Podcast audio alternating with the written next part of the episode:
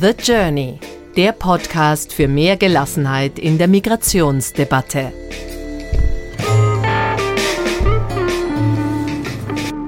Replay. Zum Nachhören im Sommer. Herzlich willkommen zur zweiten Replay-Folge in diesem Sommer. In letzter Zeit haben wir uns mehrfach mit dem Thema Afghanistan beschäftigt und damit automatisch auch mit den nicht im Koran verankerten, sondern in der Gesellschaft gelebten Eigenheiten, wie zum Beispiel der Zwangsverheiratung junger Mädchen und Frauen. In Folge 4 im Februar ging es um Sarah aus Afghanistan, die genau dieses erlebt hat, die dann mit ihrer Familie nach Österreich geflohen ist und der sich erst hier die Gelegenheit bot, sich zu emanzipieren. Und diese Gelegenheit hat sie auf bewundernswerte Art und Weise ergriffen. Grund genug, euch diese Episode nochmal zum Hören anzubieten, entweder zum Wiederhören oder, wenn ihr das noch nicht gemacht habt, weil ihr erst später zu The Journey dazugekommen seid, zum ersten Mal. Es lohnt sich allemal. Zum Auftakt, und damit beginnen wir jetzt, sagte Sarah damals, Ich bin eine starke Frau und ich bin sehr froh, dass ich weiß das und ich kann das so mit Selbstbewusst sagen, dass ich bin stark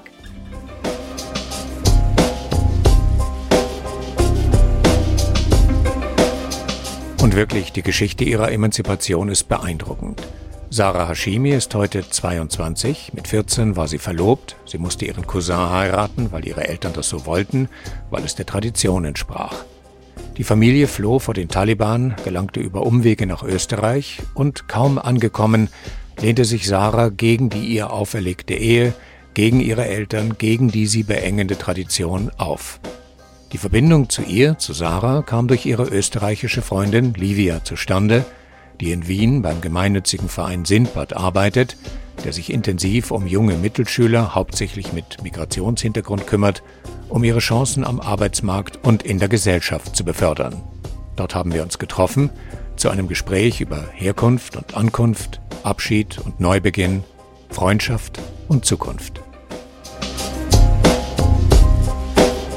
Es gibt einen kleinen Film über Sarah, bald nach ihrer Ankunft ist er entstanden.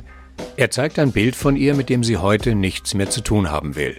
Ein eher schüchternes Mädchen, das dauernd ihr Kopftuch anlegt und sich nie ohne zeigt. Das, sagt sie, war einmal. Was mich zu meiner ersten Frage führt.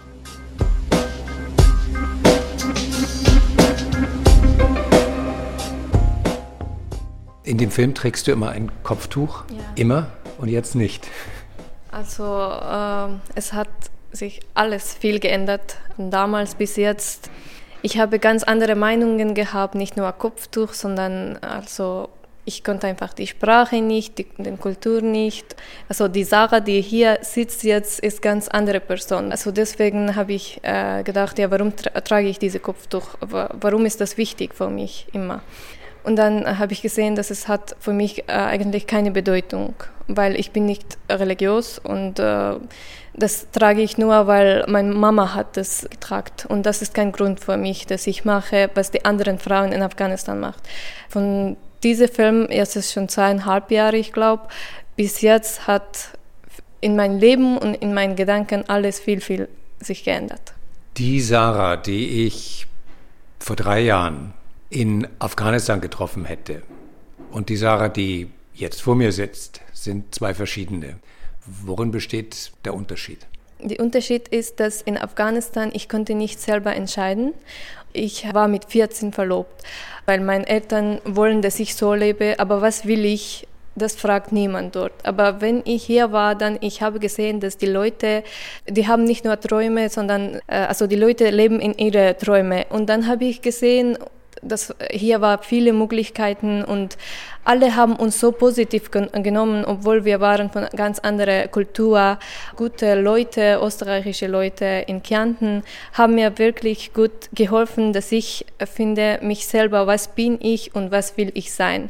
Und äh, ich, das war eben drinnen mehr in Afghanistan auch, aber ich, meine Gedanken waren so in einer Circle, dass okay, das ist mein Limit und ich muss hier bleiben, ich muss nicht weitergehen, weil es ist haram oder es ist verboten oder mein Vater äh, akzeptiert das nicht oder meine Gesellschaft akzeptiert das nicht. Aber jetzt, ich habe kein Limit. Mein Limit ist, äh, meine Religion und meine Limite sind alle nur Menschheit. Dass ich eine gute Mensch bin und ich lebe in meinen Träumen jetzt. Du bist ja mit deiner Familie gekommen. Und du hast gesagt, du hast das Kopftuch getragen, weil deine Mutter es getragen hat. Und damals war das einfach so. Ja.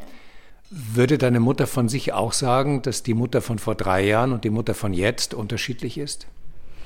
Also ich sehe in mich selber sehr viel Unterschied aber in meiner Mama und meinem Papa noch immer nicht, weil ich war in österreichischer Gesellschaft mit Kontakt mit verschiedenen Leuten, aber meine Eltern, sie haben noch immer Kontakt mit afghanischen Verwandten und sie haben noch immer dasselbe Gedanken, aber doch sie haben sich auch äh, viel verändert, weil mein Vater hat mich nicht akzeptiert als eine geschiedene Frau, weil das ist eine große Schande.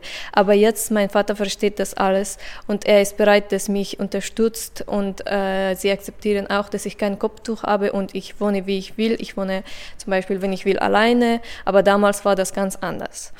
Sie haben sich äh, also geändert, aber nicht so viel. Aber hoffentlich es geht langsam.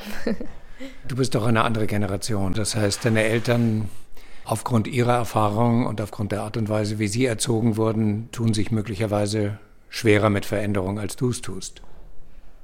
Stimmt, weil eine der Sachen, das stört mich immer und ich mag diese Antwort nicht von meinen Eltern hören, ist das, was sagt die Leute? Wenn ich was frage, warum haben sie das gemacht mit mir? Warum ich war verlobt mit 14.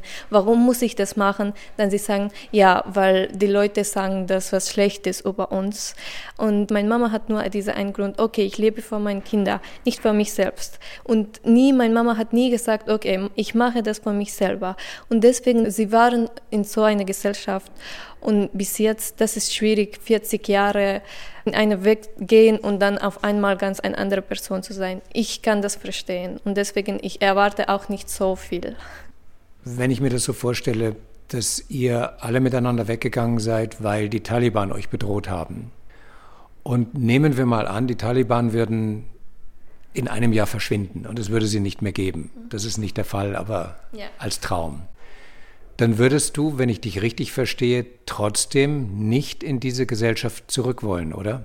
Also nie in mein, meinem Leben, weil jetzt kann ich das nicht mehr akzeptieren. Jetzt kann ich nicht einfach so wie damals sitzen und akzeptieren, was die Leute sagen und was die Männer sagen. Wir müssen immer also Augen zu und ja, wir machen auch dasselbe.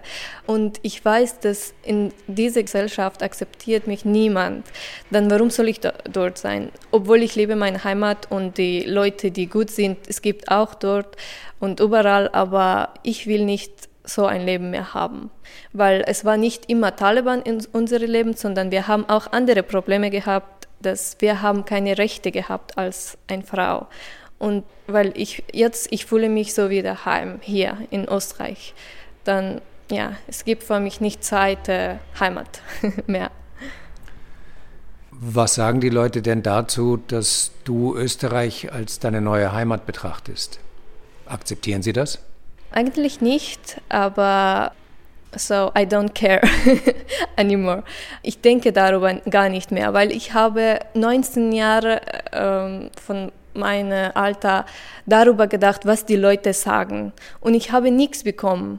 Dann warum soll ich weiter darüber denken? Ich sage, okay, ich mache, was ich will und okay, meine Familie müssen auch das vielleicht akzeptieren oder ich diskutiere, aber wenn andere Personen, weil äh, Anfang, wenn ich geschieden war, ich habe viel erzählt, warum und wieso und niemand hat akzeptiert. Dann habe ich gesagt, ja, warum?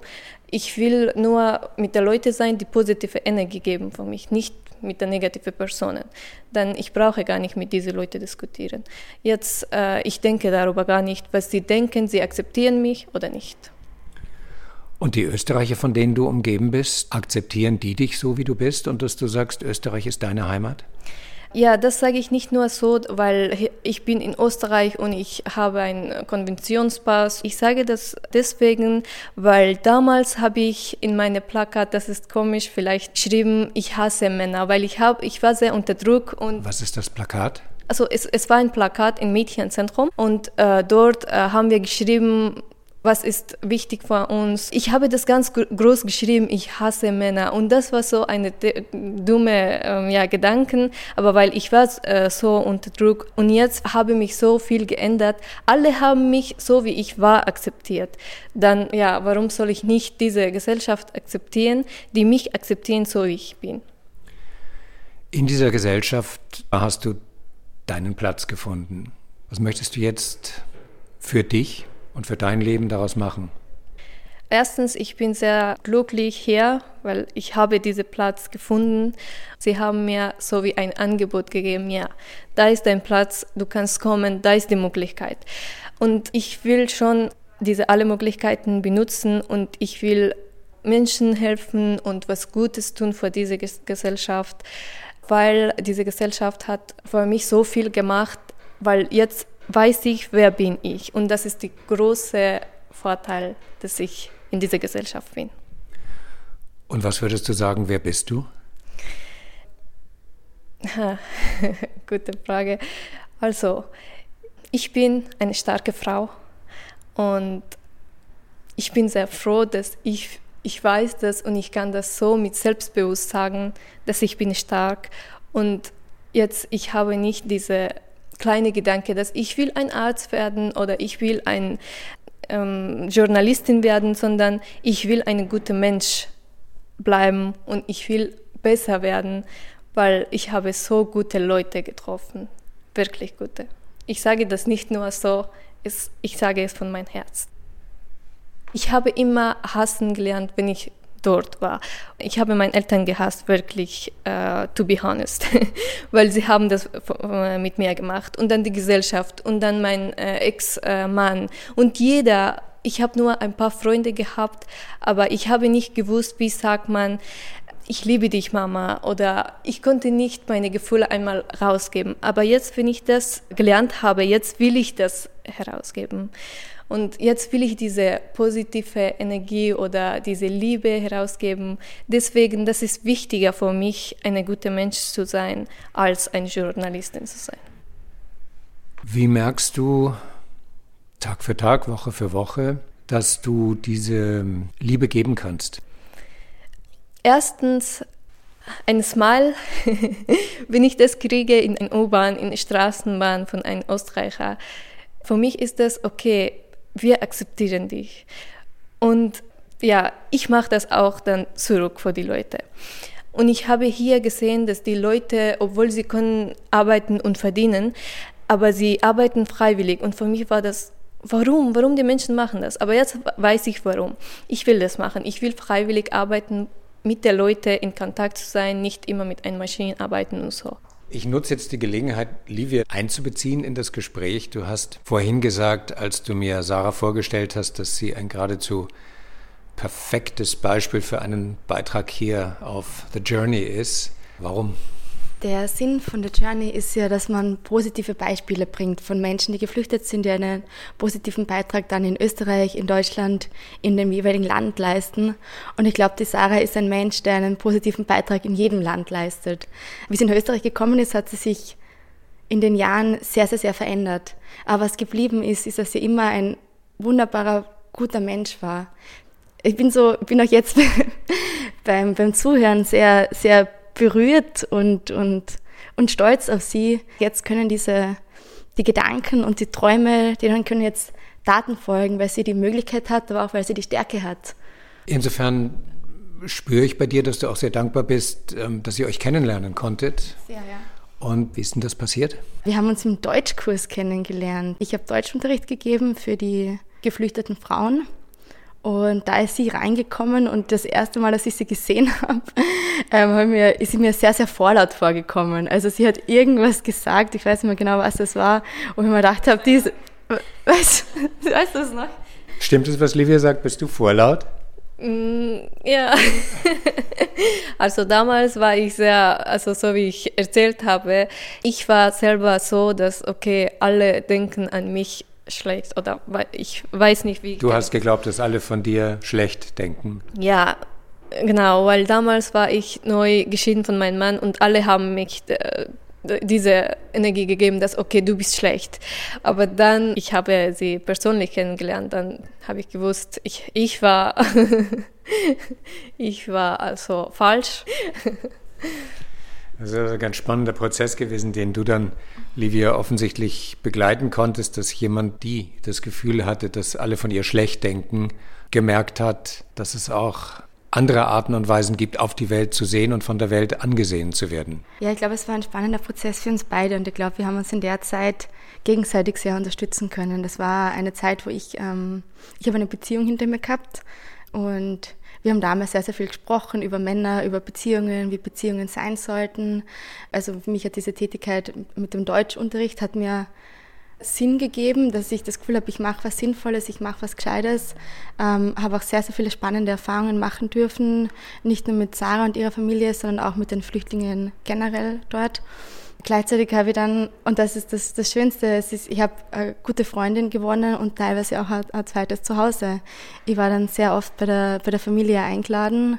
Ähm, wir haben gemeinsam gespielt, gemeinsam gegessen, habe so den Prozess miterlebt, wie sie immer weiter ankommen, wie die Sarah in zuerst, also vor allem zuerst in, in Klagenfurt Fuß fassen hat dürfen, durch das Mädchenzentrum, dann durch die, durch die Uni dass sie immer selbstständiger geworden ist, dass sie immer mehr Herausforderungen meistern hat können, dass wir am Anfang ähm, am Anfang waren Anrufe so ein Thema. Wer ruft, wo, wer ruft bei der Uni an? Wie mache ich das bei der Uni? Es, es ist ja für jemanden, der gerade aus Neuösterreich kommt, sind viele Sachen so unglaublich kompliziert. Das Unisystem ist für jeden, der, der neu beginnt zu studieren, schwierig. Wenn man jetzt die Sprache nicht kann, ist es noch einmal extrem kompliziert. Und wie es mit den, mit den eigenen Zielen ausschaut. Was möchte ich später machen? Möchte ich Journalistin sein? Möchte ich ähm, Sängerin sein. Da hat sie auch viele Pläne gehabt, aber noch keinen konkreten Plan. Und ich glaube, da hat es uns beiden immer sehr, weil das ja auch ein Thema ist, was mache ich mit meinem Leben, wie gehe ich mit anderen Menschen um. Das ist etwas, was jede, jeden Heranwachsend beschäftigt. Und da hat uns der Austausch beiden sehr, sehr gut getan. Und ich glaube, wir haben so beide unseren Weg gefunden, so dass wir nicht, noch nicht am Ende sind, aber beide auf einem sehr sehr, sehr guten Weg insgesamt. Sarah Delivi hat jetzt gerade erzählt, dass ihr euch ja über den Deutschunterricht kennengelernt ja. habt. Und wenn du jetzt deine Geschichte beschreibst als eine Geschichte, in der du gelernt hast, auf deinen Füßen zu stehen, in deine eigene Richtung zu gehen, unbeeinflusst von dem, was die Leute sagen, würdest du sagen, dass das für die Menschen, die Flüchtlinge, mit denen du damals im Deutschunterricht warst, dass das für die auch zutrifft oder bist du eine Ausnahme? Äh, ich glaube vor manche schon, weil wir haben immer mit äh, so ähm, die Deutschkurs war mit den Leuten so wie meine Mama, sie die Kinder haben äh, und äh, jetzt haben sie auch Familie und so. Ich glaube, die Ju Jugendlichen haben sich gut integriert als anderen, aber alle haben sich geändert oder die Gedanken oder alles. Und ja, was Livia erzählt hat, ich erinnere mich, äh, wie sie immer äh, mich gehört und hat immer gesagt, ich habe einmal gesagt, ich will Bankkauffrau werden und einmal Journalistin und einmal Sängerin. Und sie hat mir immer gesagt, ja, du kannst das, du kannst das. Ich sehe, dass du hast dieses Potenzial und du kannst das. Und sie ist eine der großen Personen, das hat mich sehr, sehr viel äh, inspiriert. Und ich sage danke. wenn du dich in der Gesellschaft bewegst mit offenen Augen. Was wir alle miteinander merken, ist, wie kritisch viele Leute Flüchtlingen gegenüber eingestellt sind. Flüchtlinge liegen uns auf der Tasche und wollen nur unser Geld haben. Äh, Flüchtlinge nehmen uns die Arbeitsplätze weg und so weiter und so weiter. Ja. Dann ist das ja auch ein Teil der Realität. Mhm. Wie gehst du damit um? Wenn ich in Klagenfurt war, ich habe auch äh, Abendgymnasium besucht und ich habe dann am Abend viel gesehen, dass die Leute, die wirklich meisten waren Flüchtlinge, sie haben äh, also Droge verkauft und ich habe mit einer von den Kontakt gehabt und ich habe gesagt, warum machst du das? Und sie haben gesagt, weil wir kriegen äh, also nur 180 Euro und wir kriegen keine positive Bescheid. Ich habe gesagt, das ist kein Grund. Aber leider, leider in unserer Gesellschaft ist so, wenn eine Person sowas macht, dann die andere alle sagen, okay, das ist was Afghaner machen, lass mal uns das, dasselbe machen. So wie mein Vater sagt, wenn ich habe gesagt, ich will Journalistin werden oder ich will in ein, ein Bank arbeiten oder sowas. Denn mein Vater hat mir gesagt, äh, ja, alle Afghanen hier sind Putzfrau oder Putzmann, du kannst das nicht machen. Ich weiß nicht, von wo kommt dieser Gedanke, aber ich habe es nicht, Gott sei Dank, oder ja, ich sage nicht jetzt, Putzfrau ist, das ist eine schlechte Arbeit. Nein, aber alle Afghanen wollen nicht die, dasselbe Arbeit haben. Ich will was anderes. Vielleicht ich will ein Kellner werden. Und diese Person genau hat diese Gedanken gehabt. Ich habe viel mit ihm gesprochen und ich habe auch Probleme gekriegt später. Ich wollte ihm helfen, aber es hat nicht funktioniert. Aber ja. Und wir haben die Jungen auch, die wollen also Freiwillige arbeiten. Und es gibt gute und schlechte. Ich kenne viele gute und ich bin dankbar.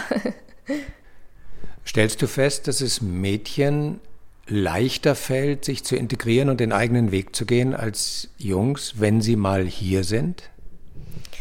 Äh, ich glaube schon, ja.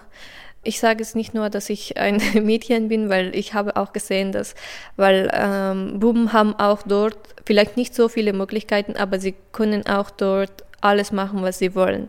Weil niemand fragt, ob jemand eine Frau äh, schlägt oder die Kinder. Aber hier ist das nicht so. Aber wenn ich in äh, Afghanistan sage, ich will schwimmen lernen oder Eislaufen gibt leider gar nicht oder ich will einen Sport machen, dann alle sagen, nein, das ist nicht für Mädchen. Aber Männer können dort auch das alles machen. Deswegen, ähm, ja, ich glaube, Mädchen haben dann viel, zum Beispiel, wenn ich in diesem mm, Abendgymnasium war, obwohl es war bis 10 Uhr in der Nacht und ich habe dann spätestens, ich musste um 11 Uhr im Bahnhof sein und bis 12 war ich nach Hause und dann wieder zurück um 6 Uhr und das war ein sehr langer Prozess und äh, jeden Tag, aber trotzdem, ich wollte das machen, weil in Afghanistan konnte ich das nicht machen. Gibt es etwas, das dir Sorgen macht, wovor du Angst hast? Ja, ich habe immer Angst, dass was, wenn ich nicht kann, weil also ich war auch in Alpen Adria Universität Klagenfurt, äh, also nicht regular oder offiziell. Äh, ich habe nur Kurse besucht. Und dann haben alle gesagt, ähm, ja und, was hast du dann gemacht? Du hast 14 Jahre in Afghanistan studiert, gelernt und jetzt hier und jetzt niemand weiß, was du machst das hat keinen Effekt über mich, sondern meine Familie. Und ich will meine Familie haben, weil jetzt weiß ich, wie man lebt und wie wichtig ist das alles, Familie und alles. Aber manchmal ich habe diese Angst, dass was ist, wenn ich das nicht machen kann. Ich habe viel versucht, ein Journalisten zu werden und ich versuche es noch immer. Aber dann, ich habe immer gehört, du musst perfekt Deutsch kennen und ähm, du musst keinen Schreibfehler haben und so. Ich habe gesagt, ja, ich schaffe es. Aber trotzdem, du musst jemanden kennen, den du irgendwo arbeiten sollst. Und mein Matura wird nicht anerkannt, das ist ein anderes Problem. Und es gibt, es gab früher auch viele Probleme. Es gibt noch immer, aber ich versuche es noch immer. Ich gebe nicht auf. Aber was ich in Österreich bekommen habe, ich habe nicht Angst jetzt, dass ich das verliere, aber ich will hier bleiben, weil ich mich wohl Vielleicht wird Sarah ja wirklich Journalistin. Ich will hier bleiben. Ihre eigene Geschichte ja, könnte die Grundlage arbeiten. für das Erzählen vieler weiterer sehr guter Geschichten sein. Österreich. Sarahs Mut, ihr unbedingter Wille, ihren eigenen Weg zu gehen, hat mich stark beeindruckt. Und damit endet diese Replay-Folge. Nächste Woche gibt es dann wieder eine neue Geschichte. Dann bereite ich euch eine Reportage aus Amsterdam vor, wo in einem großen ehemaligen Studentenheim die Hälfte der Wohneinheiten für junge Geflüchtete zwischen 18 und 24 mit aufrechtem Asylstatus reserviert ist und die andere Hälfte für gleichaltrige Holländer. Sie leben zusammen, sie feiern zusammen, sie organisieren ihre Konflikte gemeinsam und sie verwalten sich weitgehend selbst. Das dann in der nächsten Woche. Musikalisch begleitet wurden wir von Javelinos und dem 121 Tiger Swing Groove, Breath Deep, Breath Clear von Schwan D, I Don't Know von Grapes sowie Dig the Yuki von Stefan Kartenberg. Danke fürs Zuhören und bis bald.